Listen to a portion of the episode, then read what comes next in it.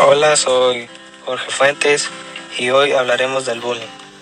¿Sabías que un niño o niña con bullying tiende a ser más retraído ya que recolectando información en las niñas se diferencia porque ellas tienden a ser grupos y, y no incluyen a otras y en los niños son más agresivos.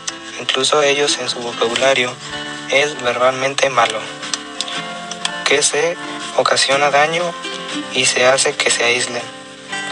Aún más, y ahorita invité a Gustavo para que me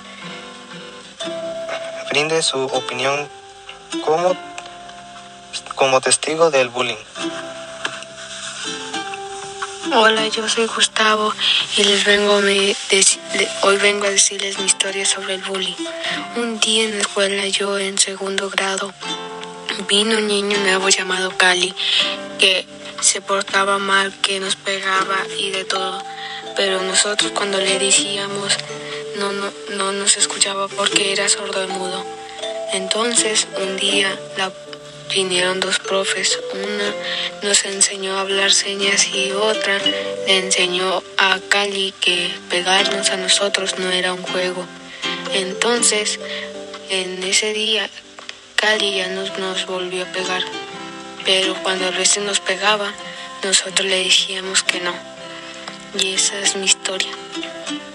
Gracias. Gracias. Gracias Gustavo. Y así como Gustavo hay muchos niños que se arman de valor y logran ayudar a todos, ya que todos somos iguales. Gracias, soy Jorge Alejandro Fuentes López, de tercero B, de la materia de español, a cargo de la maestra Ingrid